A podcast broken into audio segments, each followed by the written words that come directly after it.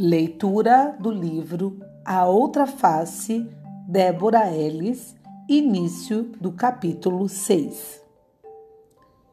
Iam transformá-la num menino. Como menino, você poderá entrar e sair do mercado, comprar o que for preciso e ninguém vai parar você, disse a mãe. É a solução perfeita, continuou a senhora Vera. Você será nosso primo de Jalalabad que ficará conosco enquanto papai não estiver, Noria concluiu. Parvana ficou olhando para as três. Era como se falassem uma língua estranha e ela não estivesse entendendo nada. Se perguntarem por você, diremos que foi passar uns tempos na casa de uma tia em Kunduz, disse a mãe. Mas ninguém vai perguntar. Ao ouvir isso, Parvana virou-se imediatamente para a irmã. Se havia um bom momento para dizer-lhe umas poucas e boas, era aquele mas ela não conseguiu pensar em nada. Afinal, Nooria tinha razão. Nunca mais vira nenhum de seus amigos desde que os talibãs tinham fechado as escolas. Os parentes estavam espalhados pelo país ou até no estrangeiro. Não sobrara ninguém para perguntar por ela. Você vai usar as roupas do Hussein? A voz de sua mãe falseou por um momento parecia que ela ia chorar, mas logo recuperou o controle. Ficarão grandes nela, mas podemos fazer alguns ajustes. Ela disse para a senhora Vera. Há muito tempo elas não são usadas. Já era hora de servirem para alguma coisa. Parvana se deu conta de que a senhora Vera conversara longamente com sua mãe enquanto ela dormia. Isso a deixou feliz, porque sua mãe estava melhor. Mas isto não queria dizer que fosse aceitar a proposta. Não vai dar certo, disse Parvana. Não vou parecer um menino. Tenho o cabelo comprido. Nori abriu a porta do armário, tirou a caixa de costura e abriu a tampa devagar. Parvana viu-a pegar a tesoura e começar a manuseá-la animadamente.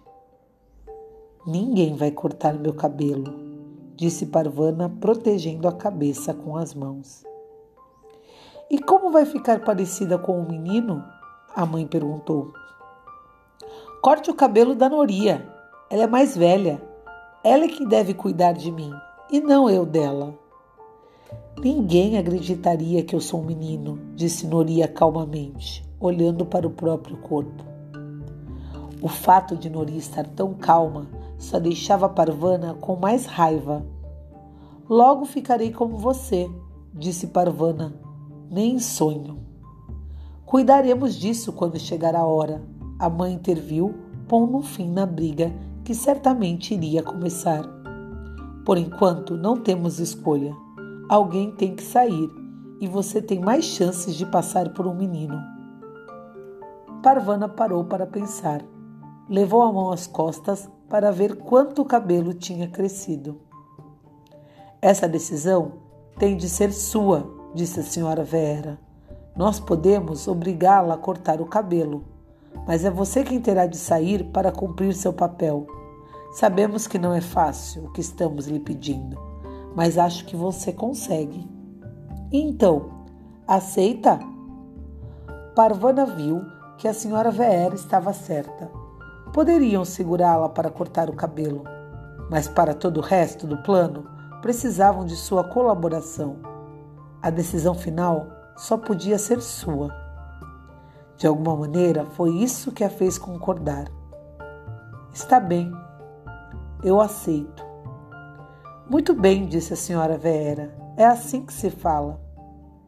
Noria abriu e fechou a tesoura novamente.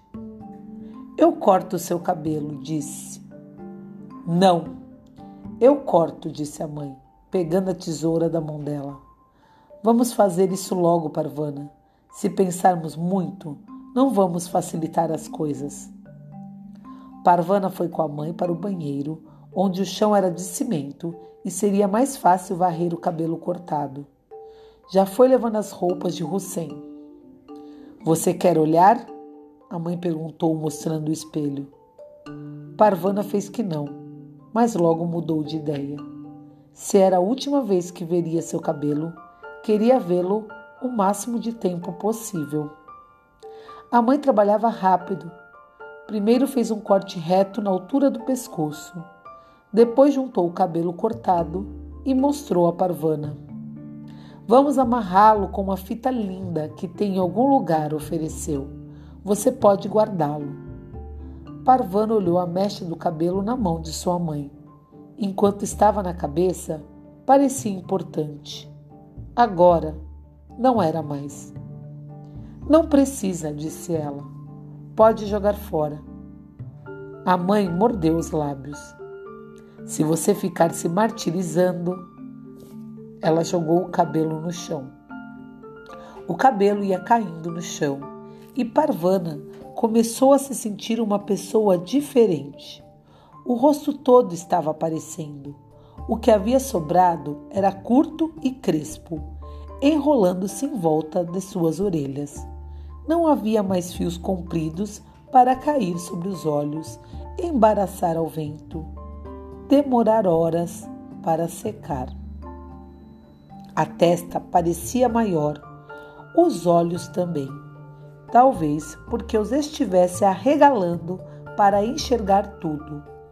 As orelhas se destacavam no rosto delicado. Elas são engraçadas, Parvana pensou, mas gosto delas. E por fim, concluiu: Gosto do meu rosto.